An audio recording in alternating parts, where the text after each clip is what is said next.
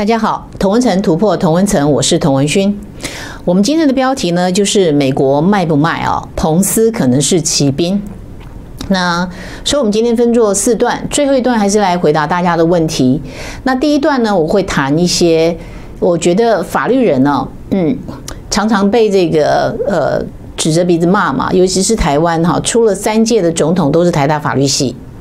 那可是现在台在美国呢，这场这个二零二零的总统大选，有很多律师呢，不管是自愿的还是这个碍于局势的这个情况啊，觉得说自己非得站出来，所以站出来了，或者是被邀请拒绝了，不敢站出来的都有。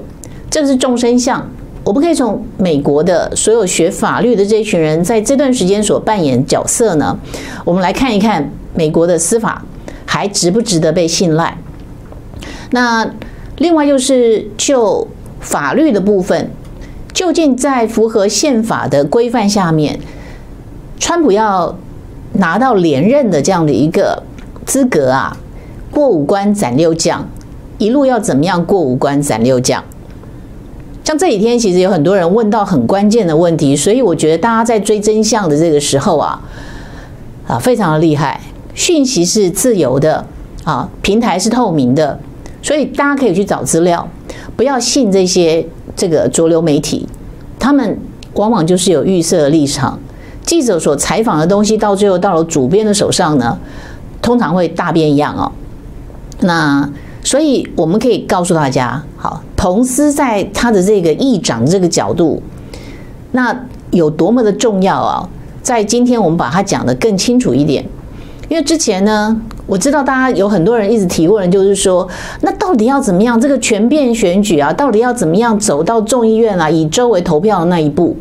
那在众议院以周为投票之前的各州的选举人团的票，可不可以被承认的这个过程呢？到底是以州为单位来投票，还是以每一个议员有一票来投票？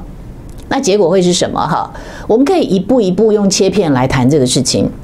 而且这个是一位美国的宪法律师，好，他待会我们可以可以给大家看他的图片，哈，非常有趣。他的这个律师的形象呢，是完全是那种好像是那种荒野小霸王的那种 那种呃打扮，哈，他不是传统你认为说是穿西装打领带那种律师啊，其实挺有趣的。那这个就是美国在各州哈不同的这个风俗风土文文化啊。会衍生出来的这种多变的这种文明呢，我觉得也蛮好的，不需要就是说每一个人都中规中矩的看起来都一样啊。然后我们今天要特别来介绍，在参议院第一次的这个作证的这个会议上面呢，其中有六个主要的证人哈，其中一位是 Ken Star，我们今天特别再多花一点时间来介绍 Ken Star 哈。那大概是这样子，我们今天有三段，所以我们呃第一段进来，我们先来介绍这几位律师啊。呃，第一位进来先介绍这个 Ken Star 好了。如果大家有去看这个，呃，这几天的这个参议院的，好，这个听证会的这个现场哈，你会发现说，Ken Starr 是在他家里接受采访，好，接受就是听证嘛，就是说不见得所有人都要移动去这个 DC 哦，这个非常的困难，因为现在在各州的这个移动呢，有时候会被要求必须要居家隔离，哈，所以非常困难。那在国会也有安全的问题，所以呃，在听证的这个现场呢，你会发现有一个有趣的现象，就是凡是民主党的议员呢，从头到尾戴着口罩，你连他讲话这个表情啊都看不清楚。可是共和党议员呢，多半把口罩拿下来，就是他通过了这个进去要检查哈，基本的这个规则。因为我我去国会听证过哈，我知道那个。进去的这个流程还蛮复杂的哈，除了你你的包包要被 scan 哈，就跟登机的这个呃检查的流程是一样的之外呢，呃，当然要有人带着你，然后到哪一个会议室哈做听证，位置怎么样排哈，其实都有非常呃复杂的一个这个，然后上上下下有时候他从这一栋要到另外一栋，如果没有人带路，是会在里面会迷路，整个国会山庄。好，所以他是在家里接受 interview 的。那 Ken Star 呢，在去年呃五月的时候，其实他来过台湾。他跟他太太呢来台湾停留了非常多天。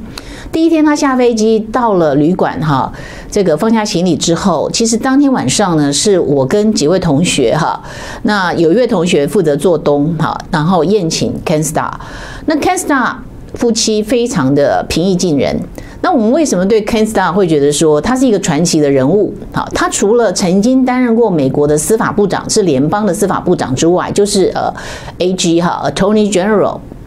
那他最重要的是，他曾经担任过不只是联邦巡回这个法院的这个法官啊，他担任过一个独立检察官，就是弹劾克林顿的那个案子。好，这个。克林顿的这个性丑闻的那个案子，其实当时在调查这个案子的时候，最早是可能有弊案，可能有税的问题有弊案，所以启动这个调查。等到调查到一半呢，发现说是这样的一个事情的时候，最后这个案子怎么结束的？大家应该印象深刻哈。那个时间非常长，那时候 Ken Starr 年纪还很轻。后来 Ken Starr 在去年啊，他来台湾之前啊，出了一本书，导播应该要找到这本书哈。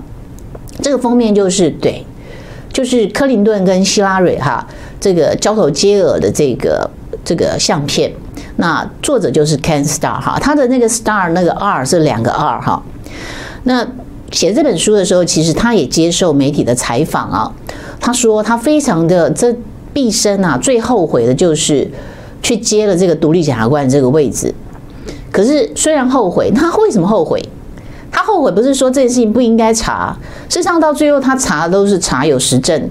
克林顿在众议院后来也被弹劾了，可是这个案子到最后坐牢的是谁呢？就是拒绝作证以及作伪证的，一个是克林顿的密友，那一个是柯林顿的继任者，就是那位州长去坐牢了。好，那当然，Lewinsky 的这位这这位女性啊，在。他一辈子可能就是在这个案子里面，应该就是，呃，他走不出去。这个事情，这个这个标签会跟着他一辈子。那这个也是他当他在白宫当实习生的时候，有一个权威性的这种这种这种性关系，那他当时有没有办法做正确的判断？他为什么要接受？或者他自己？那，这个事情其实跟我们现在在看那个 Netflix。这个影集啊，《王冠》在讲那个戴安娜王妃，她为什么接受这段婚姻？我觉得有类似的这种情境哦。那话不扯远，我们还是回来讲 Ken Starr。Ken Starr 去年为什么要来台湾？我为什么会在会议里面跟他有交集？就是因为我被邀请去，因为五月的时候先被邀请去讲中国火灾器官的问题，以及跟这个哎哎。叶克膜哈，ECMO 哈，这个机器有什么关系？好，我去做了一个这个有一段哈的报告，在这这个五月的时候，这场国际的会议里面，那举办的时时间地点是在呃新竹，然后那一场国际的聚会呢，事实上台湾的总统、副总统都到了哈，呃，蔡英文在开幕的时候去演讲。去致辞，然后事实上当时呢，葛特曼就坐在台下。后来副总统呢，陈建仁呢，也从头到尾参与了这场会议，闭幕式的时候也一样哈，呃，有参与。最后闭幕的这个大会的宣言就是 Ken Starr 写的，Ken Starr 字斟句酌。那那个宣言内容大意是这样，就是说，让我每一个人自己宣誓，自己跟自己的家人绝对不会去中国做器官移植，不会做器官旅游。那至少你可以制止这个活摘器官的罪行，你可以做到你可以做的本分上可以做的。然后我们在草拟那个这个宣言的那个过程中啊，就开玩笑说，因为他跟我们知道说他跟川普是很好的朋友。那我们就说，那是不是可以先让川普第一份，就是全球第一个人签这个宣言的会是川普？然后他就笑说，川普可能不太容易哈，但是也许彭斯会第一个签哈。那这个是去年的时候跟他的一一个这个呃接触。那我们也不免会谈到，就是说他这一生最有名的就是弹劾克林顿这个案子嘛。那就问他说：“你为什么说你你后悔去接那个案子？可是又为什么不得不做？”他说：“他后悔是因为他明明知道哈，到最后他的一生也会被跟这个案子绑在一起，这个案子是多么的不堪呐！所以后来他写的这本书叫做怎么样？瞧不起 （contempt）。为什么这个书名是是鄙视、鄙夷？就是这件事情，他也受了很大的伤害。最后他在讲这个这个书哈，他在讲一个结论。他说这个书给他的一个结论就是什么呢？就是一个繁荣但是堕落的社会，繁荣腐败的社会啊，会原谅像克林顿这样的人的行为，而且会谴责检察官，谴责这个检察官为什么要让真相大白于世？那那个检察官就是他。所以即使他讲的是真相，最后也有人被定罪，也有人被弹劾，可是真正的真相有没有呈现？没有。大部分人不在意。其实他走过的路，就是我们在谈论文门的时候走过同样的路。所以法律人有好几种，有一种法律人是明知山有虎，偏向虎山行，做这样的事情是因为他学得的这个道理，他必他觉得他毕生必须要用生命去实践这个信仰，所以他做了。我们常论文们也是因为这样的一个基本基本的精神跟信仰，不是说。我做这件事情，你高兴，你喜欢听，所以我是做来让你喜欢听的。我不是在圈粉，我也没有必要要圈粉。我做这件事情从头到尾的付出，我圈粉要干什么？可是不能说我今天，比如说我继续追，我想要追什么就追什么，就是我的嗯看到的这个这个事情的角度。然后我讲的东西你不爱听，我就突然变成大那个十恶不赦了。呃，你你可以讲你的，我继续讲我的。我不会因为你喜欢我或不喜欢我，你对我这个欣赏或是失望，我就去改变我的想法跟我的做法。我其实一无道一以贯之哈，从头到尾为什么要去追器官移植的问题？就是因为中共这个邪恶的政权的存在。我觉得没有人要讲，总有人要做。这个跟 Ken Star 在追克林顿的问题。那个基本的精神跟信仰是一致的。那我们今天在看美国总统大选，以及美国的司法的问题，美国的民主的问题被渗透到百孔千疮。中共的这个共产主义的这个内战啊，已经在美国打起来了，变成美国的内战。所以你现在看到，当时在一战、二战的那个过程中，是德国人帮美国打赢了一战。可以这样说，那二战呢？俄国人帮美国也也助力哈，打赢了那个二战啊。德国人包括原子弹的发明，所以现在是中国人在帮美国打这场跟中共的战争。发现没有？是不是中国人在帮他打？我们看在街头站出来支持川普的那些二就是移民，有很多是华裔，从中国来的。他们最了解中国共产党，反而是有一些台籍的移民到美国的这些台籍人士啊，那通常是跟国民党有一些这个千丝万缕的关系啊。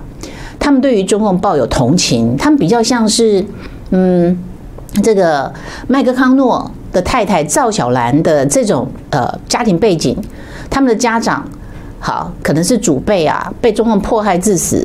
然后他们逃出来，可能以台湾为跳板，以香港为跳板，后来到了美国去了。这群人现在对于中共啊充满同情，他没有真正自己亲身受过中共的迫害。好，那呃，我看到这样的现象，哈，所以我还是劝大家一句话，就是不见得要看我们的节目。你如果觉得这么不开心，哈，那不要，真的不要看。哎，我不是在赶人哈，但是真的不要看，何必呢？人生啊。有多少时间，有多少岁月，应该要珍惜眼前的人，不如多花一点时间陪陪家人、小孩、父母，啊，不需要花时间在不开心、惹你不开心的事情上面。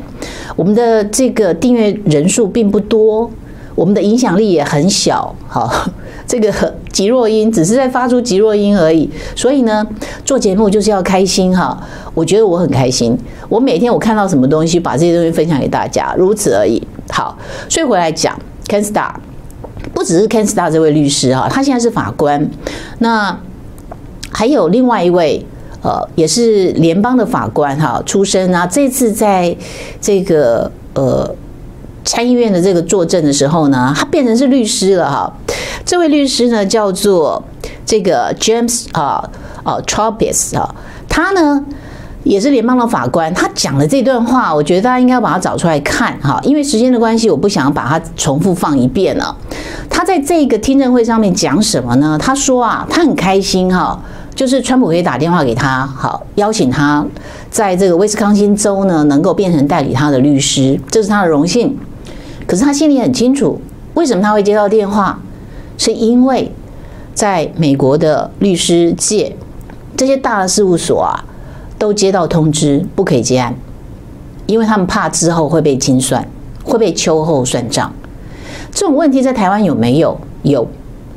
那有很多的案子，好，可能有一些大所啊不敢接，有些案子呢，他们争着接，没有利益，然后事实上还会有后续的责任，会得罪当道的这些案子，他们就不敢接，这个很正常。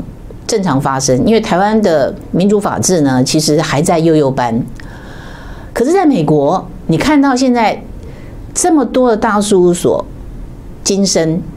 今生有几个原因。第一个，我在法律判断上认为说，川普这这群人呐、啊，完全没有法律基础，所以跟他们沾上之后，我会变成是一个名声很坏的律师。那另一个可能是什么呢？就是糟糕。我的认识是确实会有问题，但是我不想淌这趟浑水，我就继续去服务那些大企业，那些大企业才是我的客户。川普这种这种选举官司啊，不是我的客户。所以有很多其实你以前没有认识的这些都不是大所。你看这一次所有出来帮川普阵营啊，这个打官司的这些律师都不是大所律师。什么是大所？你最常听到的，像台湾。有连锁事务所的 Baker McKenzie，这是大所，在全世界的联合的事务所都大所，但是大所是大所归大所哈。其实像宪法的官司，大所不见得是在行的，有一些这个街头的诉讼啊，选举的诉讼啊，反而是 street lawyer 啊，街头律师比较在行哈。所以我觉得应该要对这几位律师呢，包括 Ken Starr 好，包括这个 James 啊呃 Tropes，或是 Paul 律师，或是林伍德律师，我们应该要对他致敬。那下一段呢，我想讲林伍德律师，他在讲最高法院法官。你去看他这几天的推特从昨天大概十二个小时之前，他推特讲到最高法院法官的这个问题啊，我觉得是必须要画一个惊叹号啊，因为林伍德律师他在。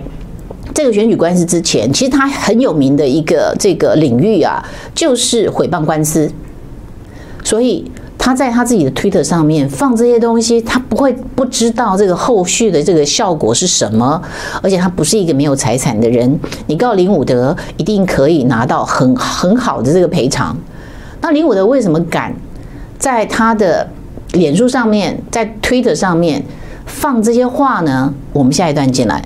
加入 V 的 TW 会员，搜寻 Line ID 加入好友，进入 @VTW。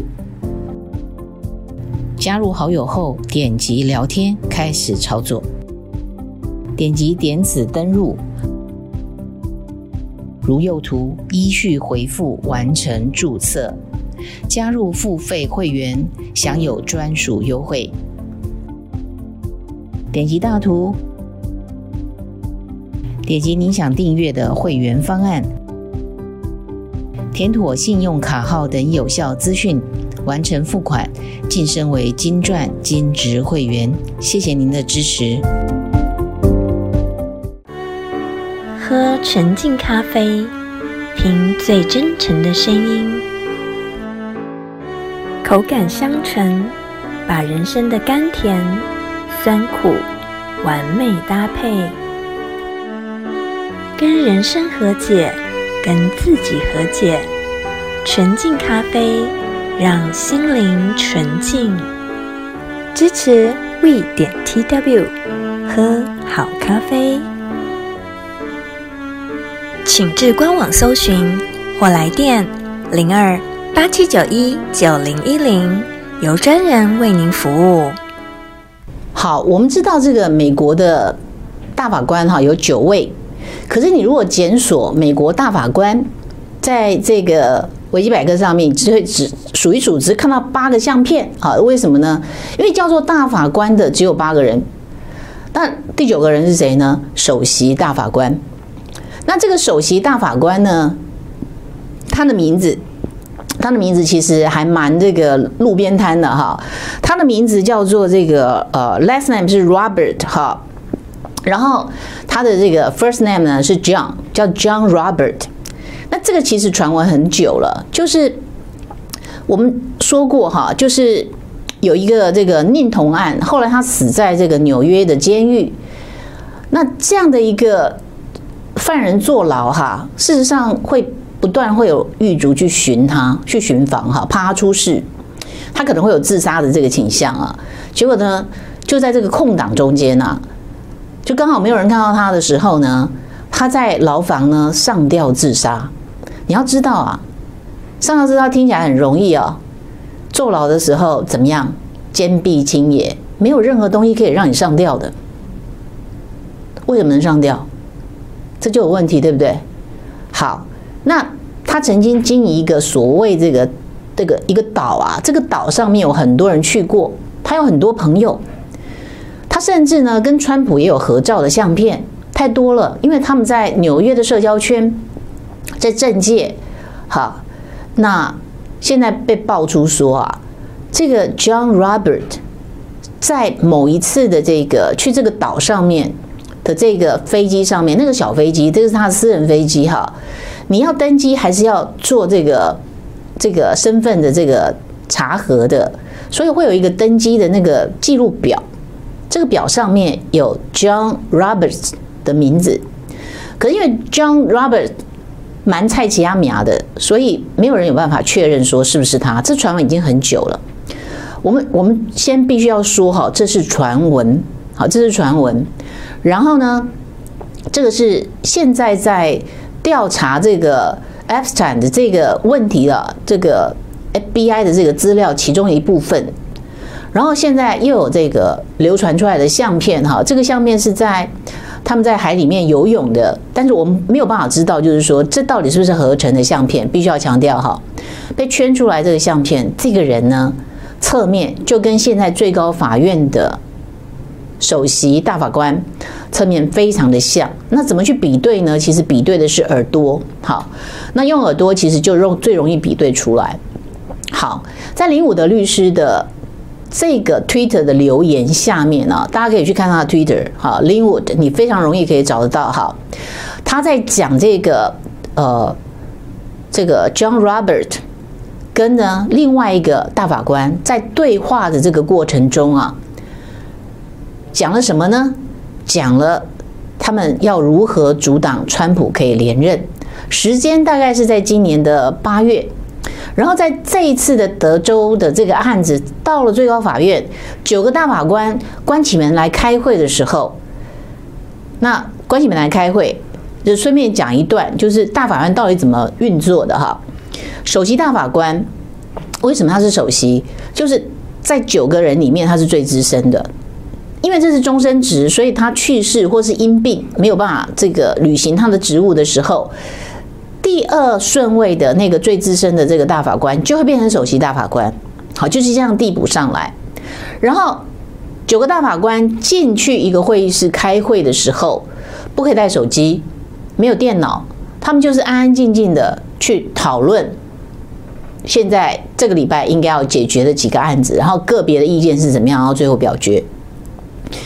九个大法官的位置是有固定的。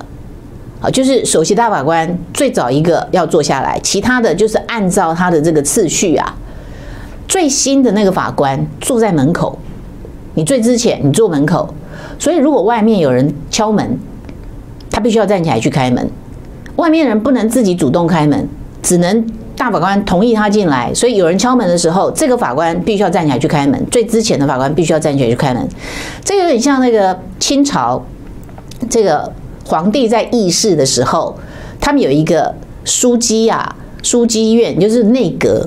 这个内阁在开会的时候，最年轻的那个大臣啊，叫做掀帘子大臣，他是站在门口的。所以如果有人要进来，他必须要负责掀帘子。好，这个好像是非常很像的这种这样的一个运作的方式。那所以过去就有人在一个这个每某一个州啊的听证会上面作证，而且这个都是因为作证嘛，所以在议会作证其实是要宣誓的哈。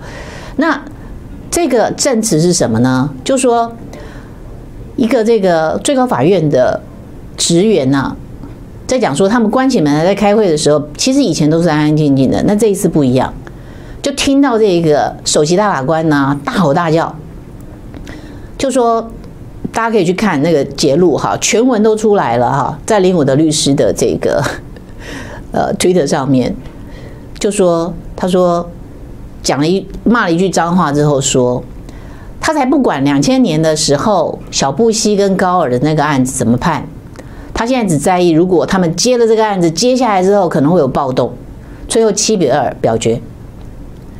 像这种拍桌子让其他的法官可能会心生畏惧的这样一个这个方式啊，如果是真的，我们现在不敢说是不是真的，我只能做几个情境的判断。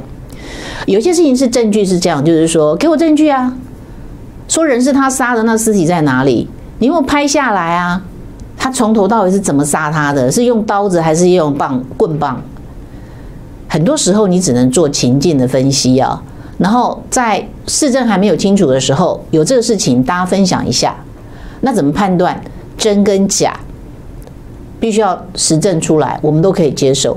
但是林伍德敢说这件事情就是这样子了。林伍德用他自己的这个信用去 PK 最高法院大法官的信用，谁讲的是真的？那我们现在等着看，因为九个大法官，如果说他们没有被传证，不会有人讲话的。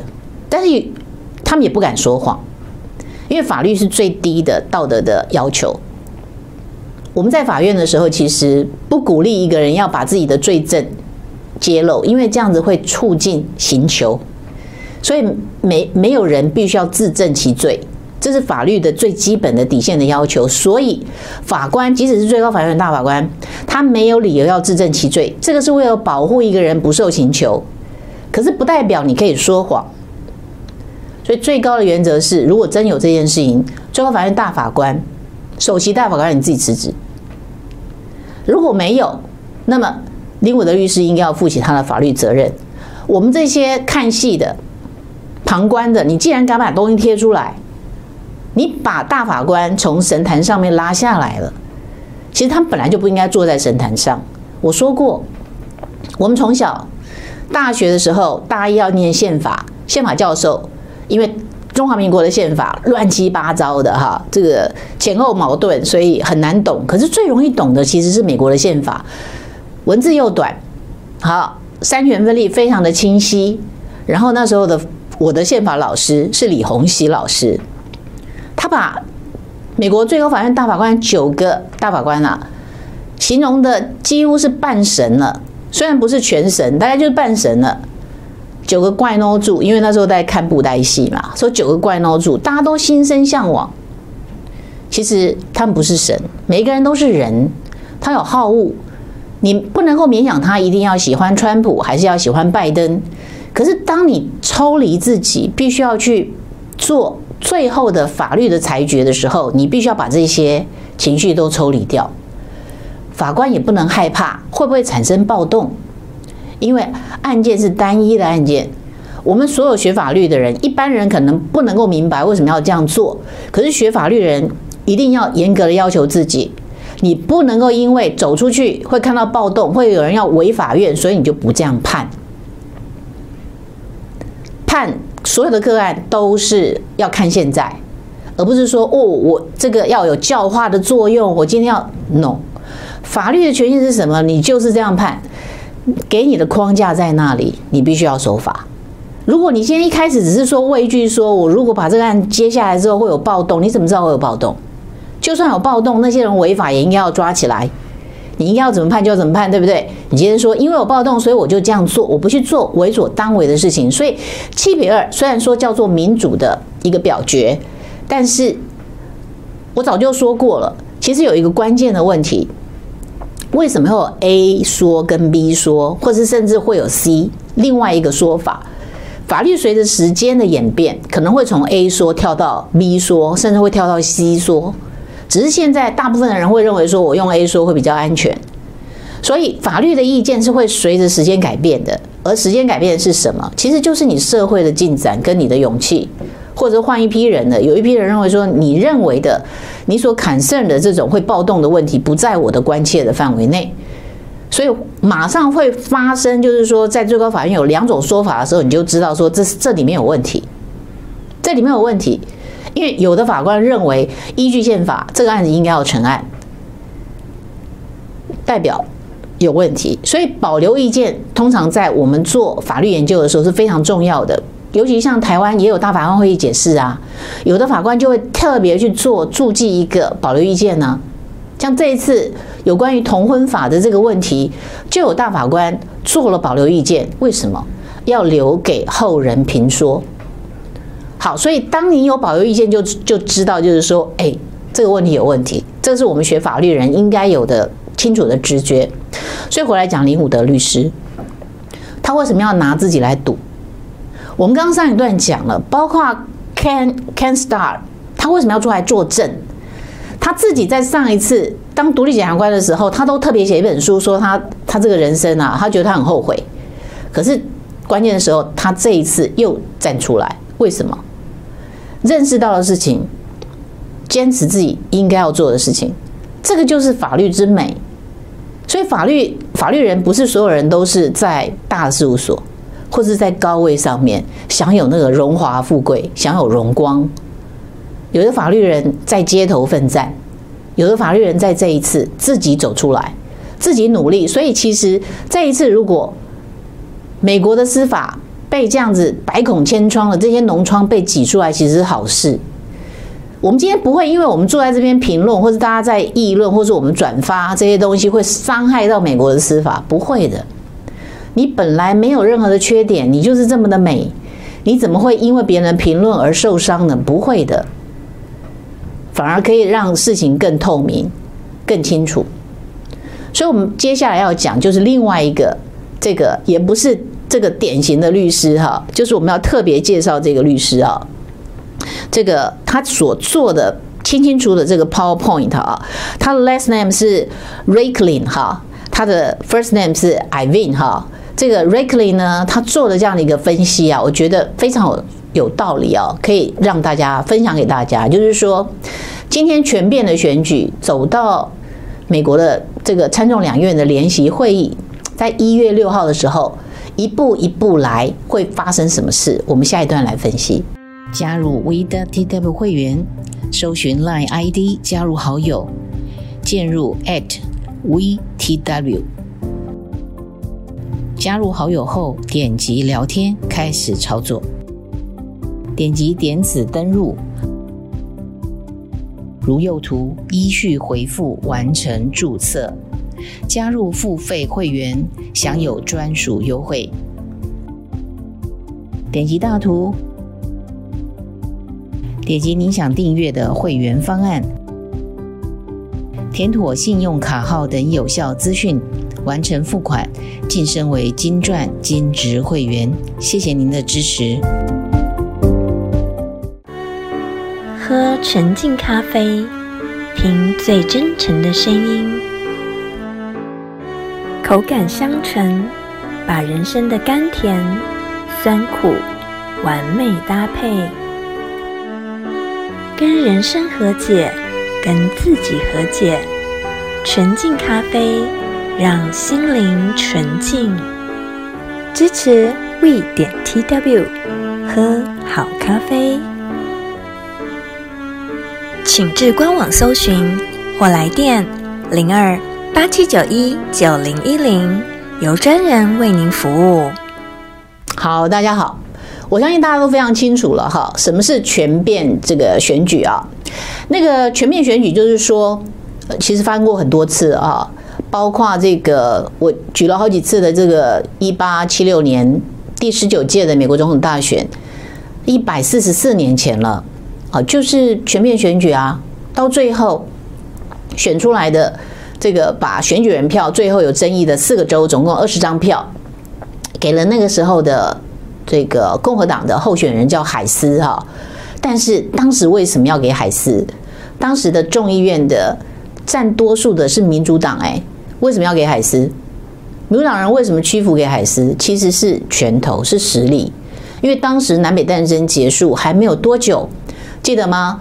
林肯是在一八六五年被枪杀、被暗杀的。在他手上，南北战争刚结束，所以怕那个内战复那个这个死灰复燃呐、所以内战有很多的复原的工作，那时候还在做。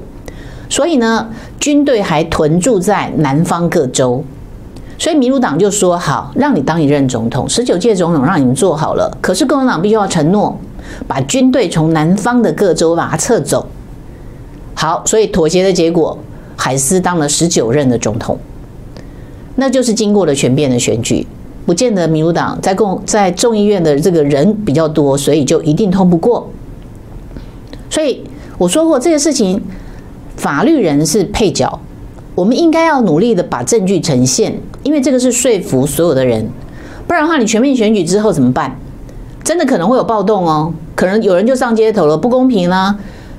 不是每一个人一票啊，这还是民主的国家吗？可是他宪法制度本来就是这样子，到了全面选举的程序的时候，哦，就是代议政治，就是间接选举，本来就是这么干的。好，那你不喜欢这套宪法，推翻来重做。可是目前是这套宪法就照这样做，好，这所以全面选举在事实上两千零四年的时候也有来过一次啊，这昨天给大家分析了，就是在小布希的第二任的时候，有一个州啊被挑战了，这个俄亥俄州，俄亥俄州当时只有二十张选举人票，即使翻了这二十张，也没有办法让布希不当总统，因为他赢了。赢过这个民主党的候选人呢，赢他三十五票，所以你把俄俄亥州翻了也没有用。可是那时候民主党为什么要提出来？就说因为俄亥州选举舞弊呀，选举舞弊是从今天开始的吗？情况一模一样啊。民主党可以说选举舞弊，共和党人不能说选举舞弊。我们今天讲选举舞弊就是这个干涉美国内政，我们今天讲选举舞弊就是羞辱美国的民主制度，这个。而且事实上，在二零一六年，民主党又提一次啊，没有过而已。所以，这二零零四年跟二零一六年，民主党都干过同样的事情啊。所以，本来就是，这就有游戏规则，宪法所规定下的游戏规则，还有联邦法案哈，美国法典所规定的游戏规则，选举法，还有你的这个选举人团这个会议要怎么开，写的详详细细的，照这个游戏规则来就好了嘛。有什么还？好，这个哀嚎的，不要哀嚎，就照着游戏规则来就好了。那这个全面选举在二零零四年那一次没有通过。要知道啊，那个是几票对几票。导播还有这张图的话，请导播上来哈，给大家看。就是在众议院的表决，事实上只有七十几票啊，对一票。在参议院的表决，七十几票对一票哈。参议院不是。基本上就是五十五十嘛，就一百个议员嘛，大概就是五十五十这样的一个比例呀。那为什么会是七十几票？七十四票对一票，就是因为民主党的人也投票反对呀。民主党自己提案说要干掉俄亥俄州的这个选票，结果呢，民主党自己人投票反对，这是参议院。众议院更多了，因为众议院总共有五百多张票，对不对？那可是投出来啊。是两百多张，呃，众院总共有四百多张票哈，那投出来是两百六十七比三十一，也就是说，民主党人有一大堆的人跑去投反对呀、啊，他们不想要推翻俄亥俄州的票，这是两千零四年呐、所以我们不要单纯只是想说众议院现在人谁多，呃，众议院现在民主党是两百二十二，然后共和党是两百一十，然后参议院现在还没有确定，好。那么，所以就是全面选举一定不会过关，不一定哦。现在国会山庄很热闹，尤其众议院比参议院还要复杂。那众议院怎么样复杂？这个看民主党的 AOC，他现在想要推翻，希望佩洛西不要当议长。民主党已经在内斗了。那他讲了一句话，他讲说众议院非常的复杂。有人说，那你自己出来选议长？他说不行，我的年龄跟经验，我没有办法 handle 众议院。有太多的这个小会要开了，他没有办法 handle。众议院非常的复杂，可是这几天呢，一直到一月六号，从现在到一月六号会超级复杂，每个人都在拉票啊，可能拉到了票，你可能还会跑掉，两边都在拉票，所以流程怎么做，我们就来看这个宪法律师啊，哈，Ivan 他怎么分析啊？也让大家知道，我我所有查到的资料都分享给大家。我不会说我查到之后就是弄一个名字，我不给你看哈，大家都可以去看。我希望大家一起来找答案。他做了一个 PowerPoint，这个 PowerPoint 呢是一个共笔的资料，在 Google 的云端，所以你点进去的时候会进入 Google 的云端。那是一个共笔的资料哈。这个题目是川普跟彭斯啊，他的制胜之路，好，要怎么走上制胜之路？然后呢，第二页。你就看到他怎么分析哈，他其中有一个分析是怎么样，他就清清楚楚告诉你说，到时候要怎么开会呀？根据这个 US Code 有没有有一个 US Code 哈？这个第三第三步啊，第十五条跟选举相关的这些规定啊，就是进入了这个联席会议的时候，那这个联席会议其实给大家看过很多次，有没有？我说这个大法官是在。每一年的美国总统的国情咨文的时候，不站起来那一群人，那张相片其实就是在众议院的开会的大厅里面。这是参众两院的联席会议。好，那这个联席会议，大家去想一想那个印象。如果导播有相片也进来好了。那个联席会议啊，位置规定的非常的清楚。联席会议就是参议院跟众议院一起开会。那地点呢，是在众议院的大厅，不是在参议院的会议的地点，哈，是在参议院的这个众议院的大厅。那这个是有历史的，因为一开始是众议院是民选出来的，所以是是这么做。那可是呢，主席是谁？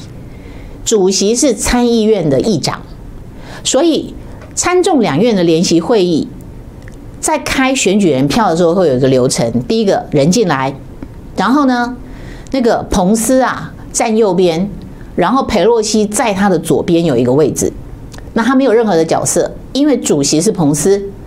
好，然后呢，所有的选举人票按照这个字母，就是 A 开始，那当然是 Arizona 会是第一个。好，就是 A 开始一直到好一直排下去，从第一个开始开票。他把这个信封袋密封的信封袋打开的时候呢，会交给。四个议员哈，两个参议员，两个众议员，那通常就是两党各派一个，由他们来唱票，监票的人有四个人，所以有一个是很糟糕的一个揣测哈，就是说，那如果彭斯在一月六号啊不参加不出现在这个联席会议，会发生什么事？没有办法开票，因为这个规定非常的详细。就是一定是他当主席，所以会议才可以开始啊。如果这个主席不出现，那这个会就没有办法召开，那就会吵一段时间了。可是这个有点下流，对不对？好，那彭斯是个军人出身啊，我不太相信他会这么做。好，那我们来看这个这个 Ivan 哈，艾文他怎么说哈？哎，艾文有点像芒果哈。这位宪法律师他怎么说？他说这个流程就是这样子，彭斯呢就把信封袋打开，好，然后就交给这个议员，然后就开始唱票。那台下如果有人异议，那问题就来了哈。那异议需要什么呢？异议需要一个参议员，一个众议员，好，只要举手异议，那这个异议案就成立了，就开始两院呢，参议院跟众议院要分开来表决，他们各自带开，好，然后那显然是这样子嘛。其实你在公司开过这种会啊。就是我们可能要换场地，好，这些人留在这个空间，其他人在另外一个地方，然后表决回来，我们再再来玩哈。尤其是我们在玩购币案的时候的练习，通常是这么做的。好，回到现场之后，你会发现说，众议院已经表决了，否决了对于这个要对 Arizona 的票的这个异议，所以呢不过，然后呢参议院呢如果。这个这个是川普必须要去努力的，这个谁都没有办法，他必须要去努力的哈。如果参议院通过了，因为参议院目前共和党占优势，然后跑票的人如果他可以掌握，就是只有那几个人跑不掉，然后其他人都可以掌握的话，那么参议院过了，这个是一票对一票了，就参议院通过，众院不通过，那怎么办？就打结了嘛。这个时候担任议长的人有一个议长的票，这个议长的票就是要防止，就是说两边 tight，就是打结的时候，他可以出手去决定说，那不要打结，事情就是这样解决。他你说好可怕啊！当议长有这么大的权力，哎，众议院这么多人，参议院这么多人表决的结果，到最后变成一票，然后议长有另外一票，等于是三票，那可是规定就这样啊。所以他可以出手去决定说，那这一周的票他要要不要接受？这样子如是的反复几周之后，几个州只要四个州，那票数就变成说，这一届的总统候选人前三名哈都没有过两百七十票，那就要进入全变的选举，就直接进入众议院用州来表决。目前共和党跟民主党的比例是三十比二十。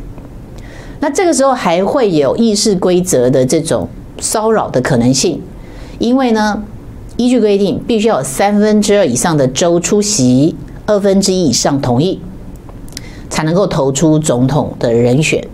那副总统呢，仍然在参议院表决。好，那你会说，哎，彭斯是副总统，哎，他是这一次的这个参选人，他是副总统的参选人，所以他有利害关系啊，他有。他怎么可以进入表决？他当议长，他应该要这个这个，他应该要抽离自己，对不对？他主持议议事要公正啊，他怎么还可以有这这张议长的票呢？有可能，可能在整个程序里面会有人异议。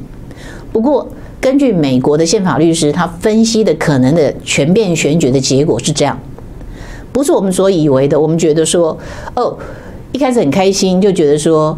哦，放到众议院去全面选举的时候，现在这个以州为单位，共和党是占优势的，所以川普一定赢，对，他有优势。然后等等到你发现说，进入全面选举之前，必须要这个参众两院分开表决，大家又觉得很悲伤，尤其在这个麦克康诺哈，这个等于是叛变之后呢，公开这个叛变之后呢。他会觉得说：“哇，看起来没希望了哈！”又开始觉得很哀伤。其实这个都是川普的事情，川普必须要去有行动啊！甚至这个行动，我们昨天有讲到，还有评判法，这个权力在他手上。那你能不能承受千夫所指？因为如果美国人不生气，美国人就不生气啊！美国人只有五十趴认为说希望这个可以这个重新再验票啊，那另外五十趴呢？不知道为什么就是不愿意被验票。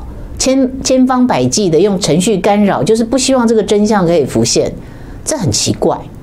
如果你要好好的当一任总统的话，你应该希望所有事情是透明的，还我清白，我可以光明正大的担任总统。那为什么要阻挠真相的呈现？这是我们不解的。所以，其实从头到尾我们要讲的就是，根据我们现在所以可以看到的资料，因为主流媒体都不报道。我们讲的这些东西都必须要去自己去把资料挖出来，包括条文的分析都得自己去把资料挖出来，然后咀嚼之后才能够分享给大家。因此，全面选举很清楚的那个骑兵是彭斯。那有人就说，那彭斯有没有可能叛变啊？我曾经跟他有这个有有这个接触哈，这个接触是呃。很短的，你只能说他在台上演讲，你至少看到他这样子。可是这样的接触，以及你长期对他的观察，不管他是在二零一八年的时候在 Edison 哈的这个演讲，这真的非常精彩哈。他对于中共发出，我认为那个是发出宣战的檄文了。到今天为止，他是一个有信仰的人，他是个军人出身的人，然后。他才刚在白宫做了一个什么反堕胎的哈，这个这个一个聚会哈，就是庆祝，就是说生命就是欢乐哈，生命就是喜悦的这样的一个 party 啊。你会说到关键的时候，他会跟这个 McConnell 一样会会反叛哈？我认为这可能性太低了。如果这样的话，他也就不是彭斯了。那下一段进来，我们来回答这个各位朋友的问题。加入 V 的 TW 会员，搜寻 Line ID 加入好友，进入 @VTW。加入好友后，点击聊天开始操作。点击点此登入，如右图依序回复完成注册，加入付费会员，享有专属优惠。点击大图，点击你想订阅的会员方案，填妥信用卡号等有效资讯，完成付款，晋升为金钻金职会员。谢谢您的支持。喝纯净咖啡，听最真诚的声音，口感香醇，把人生的甘甜、酸苦完美搭配，跟人生和解，跟自己和解。纯净咖啡，让心灵纯净。支持 We 点 TW，喝好咖啡。请至官网搜寻或来电零二八七九一九零一零，由专人为您服务。好，我们回到现场哈。所以其实很多人在问说，贺锦丽到现在为什么不辞职啊？他为什么还要站在这个坐在这个参议院这个角色啊？因为有一个可能哈，他知道这个全面选举，他们自己也预期到了。那为什么会预期到会有全面选举呢？他就要坐在这个参议员那个位置上面，他有事情要表决啊，对不对？那一样啊，贺锦丽也是这个利害关系人，他有没有表决权？如果一旦这个彭斯的这个表决权被这个质疑的话，那贺锦丽的表决权可能也会被质疑哦。那所以这一次的美国的总统大选真的很精彩，我们怎么可以不看呢？哈，因为这样子，所以。而且台湾人非常的好学，我们的教育水平是全世界最高的，就是高中以上的教育水准，这是全世界最高的。所以我们在学习这件事情，虽然有语言的障碍啊，其实很多人在帮忙弭平这个语言的障碍嘛。所以现在对于美国的宪法这个规定啊，可能台湾人比美国人还要清楚，真的不是在吹牛的。所以我真的是要为大家按一个赞哈，这个好学不倦哈，真的是要为大家按一个赞这样子。好。国家紧急状态哈，这个问题哈，我看到了这个问题。其实国家紧急状态的这个呃宣布啊，是在讲什么呢？就是美国的这个对于呃中国的投资，这个在去年啊七月的时候，我参加了那个呃美国，因为呃从开国到现在第四次啊，有成立一个这个单位叫做美国当前危机委员会。那这一届的当前危机委员会是在去年年初的时候成立的。那七月的时候，我去受邀去参加他们其中一次会议。那次会议有八个人哈，这个在呃在演讲。那其中有一位女士讲的是那个药药物的关系好。我跟大家看过那本书哈，我今天没有没有放在桌上。那嗯。当时其实就有谈到，就是说，其中有一位是我记得是一位呃呃中将退役的一位八十几岁的老先生哈，讲话非常的这个流畅，脑袋非常的清晰，他讲到的数字完全是信手拈来。他讲什么呢？他提醒我们一件事情。那我们在台下听，因为我们对于美国当前的危机其实没有比他们更熟悉的。他讲一件事情，他说美国的退休金呢，全部被投资到。中国去了，而且里面有一些项目呢，是譬如像这个做这个监视器，好，然后已经证明就是说，事实上是用在什么呢？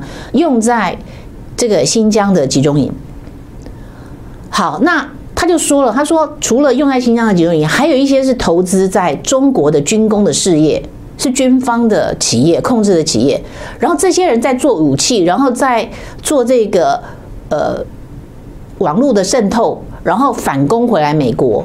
可是他说，很多美国的退休的公务人员都不知道，包括华盛顿 DC，好，这些公务人员，甚至军方的退休金也被投资到这些项目上面去。他说这个是岂有此理？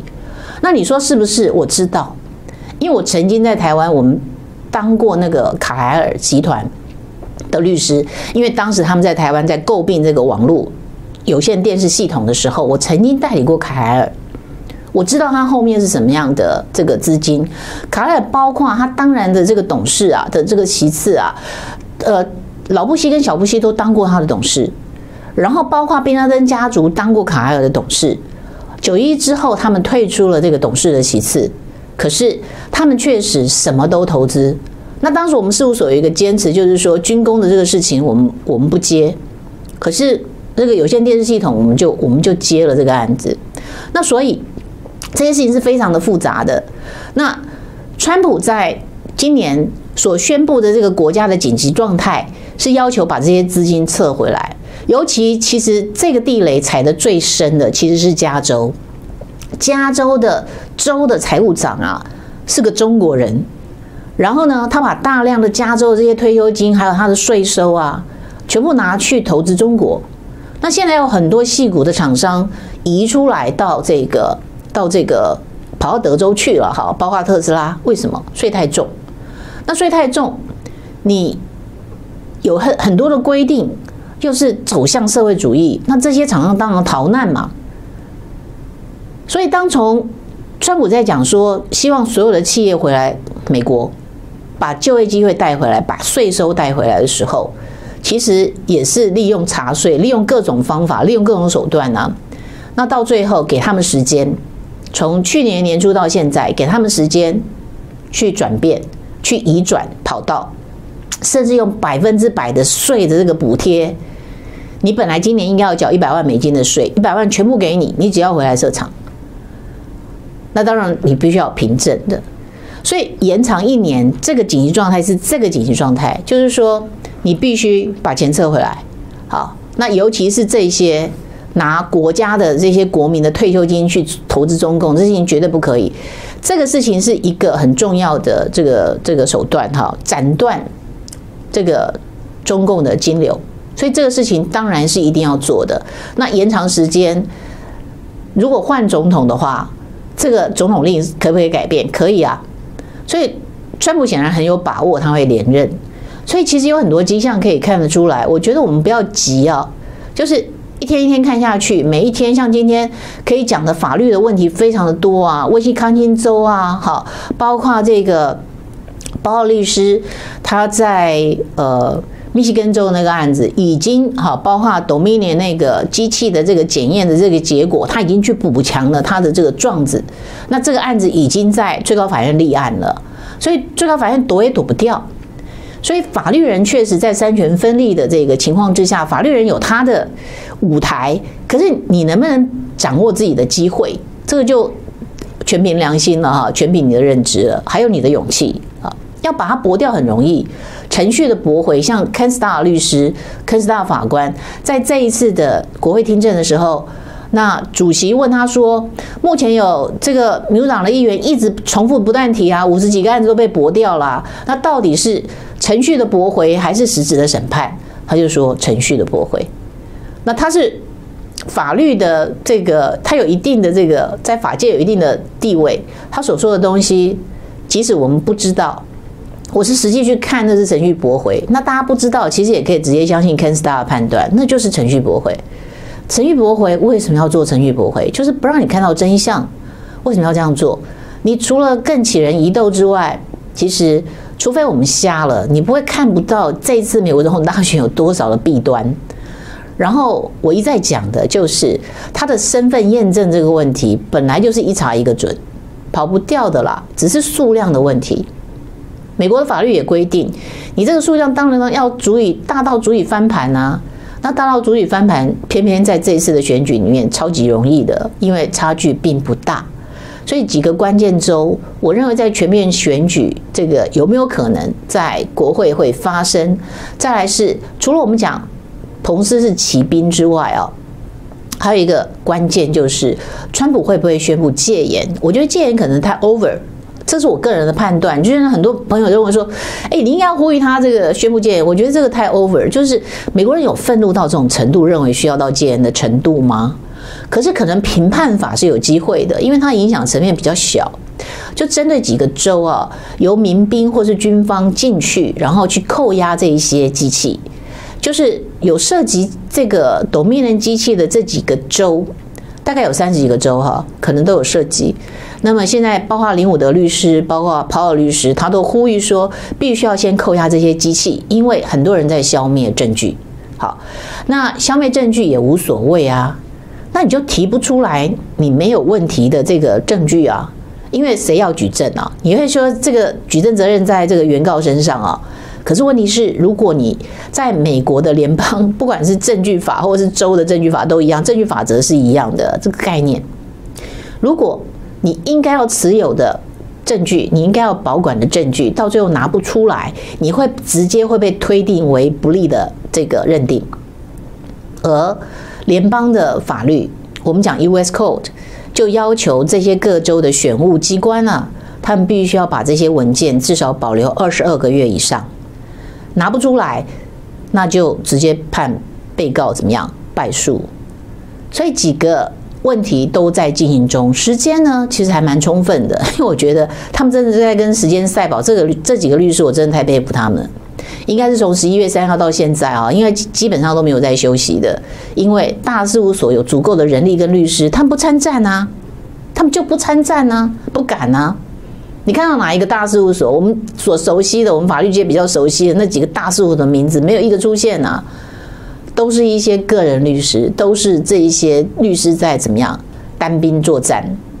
所以，如果这些单兵作战的志愿军呢、竟然可以让这一次的美国总统大选翻盘了，然后把所有司法的问题、各州的问题、腐败的问题，能够把这个脓疮挤出来，其实是美国之福。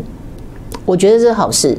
包括这个黑人的命也是命，能不能激起黑人的真正要怎么样？我们的 society、我们的 community 必须要整个强壮起来，这个事情要怎么做？一定要由他们自己来做，因为那是不同的文化、不同的人种，由由他们自己努力，才可能有有这个成功的机会。那因为社区的这种枪杀的这种案件，哈，帮派的问题，通常都是自己的人种，就像斗鱼一样，只有自己的鱼才会斗自己的鱼啊。跨人种其实那个冲突并不大，嗯，这是我看到的现象了，也也非常谢谢大家的指教哈，但是。今天我可能就是讲到这边哈，那如果没有其他的问题，有没有在最后一个问题？最近有这个两个很重要的哈，这样那个就说希望川普能够特赦，包括维基解密的这个创办人在内啊，那因为他们所涉及的这个问题，以及当时呃要通缉他们的是奥巴马的政权嘛，所以到底。这个隐匿的内容，深层政府到底做了哪些事情？哈，这所有的资料就是反走过必留下痕迹啊。所以川普可能也慎重的在考虑，就是说是不是要特赦这两个关键性的人物哦。如果特赦的话，也许会有更多的证据出来。那么一个外来者，好，一个这个这个川普真的是在深层政府来说，他真的是一个意外，他是个外来者。那。这四年能够达成这一些这个成就啊，我觉得已经很不容易了。事实上，四年前我也很不看好他。好，我甚至对于这个媒体的前辈在选前就预测，就是说川普会当选哈，我真的觉得说，他也他他的预测从来没有不准过的哈。那我我心里还是觉得非常的纳闷哈。等到选举结果出来，我真的不不不得不佩服他哈。这个观察这个非常的敏锐，是因为他深入美国的这个底层，所以。听到第一线的声音哈，不是我们看到这个二手跟三手的传播，所以这一次的选举，我都特别对这个选举的这个问题特别有兴趣哦。好，那如果没有问题的话，我们就呃明天还是有这个我跟麦嫂共同主持的这个影评的时间。那礼拜天我们就休息哈。那我最近都会去到处走一走，然后有一些地方的美食哈，我觉得。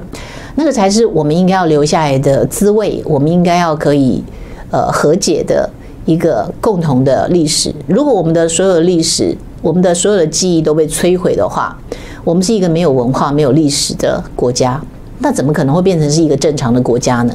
所以我觉得找了半天，我觉得可以从文学，可以从食物上面哈，我们可以和解。然后呃，我也鼓励大家开始写作哈，那。通常男性的朋友比较会对政治议题有兴趣，那女性的朋友在这上面是比较弱的，所以我特别鼓励大家，就是说提笔起来写，因为现在主流媒体都不可信的时候，其实就要靠我们自己互补，然后我们所写下来的东西就是我们亲身的体验，我们亲身的经验，我们在社区所见所闻呢，把这些东西都写出来，我们累积出来的就是真实的新闻，就是真相，就是历史。我们明天见。加入 we.tw 会员，搜寻 line ID 加入好友，进入 at we.tw。加入好友后，点击聊天开始操作，点击点子登入。如右图，依序回复完成注册，加入付费会员，享有专属优惠。点击大图，点击您想订阅的会员方案，填妥信用卡号等有效资讯，完成付款，晋升为金钻金职会员。谢谢您的支持。喝纯净咖啡，听最真诚的声音，口感香醇，把人生的甘甜、酸苦完美搭配，跟人生和解，跟自己和解。纯净咖啡，让心灵纯净。支持 we 点 tw，喝好咖啡。请至官网搜寻或来电零二八七九一九零一零，由专人为您服务。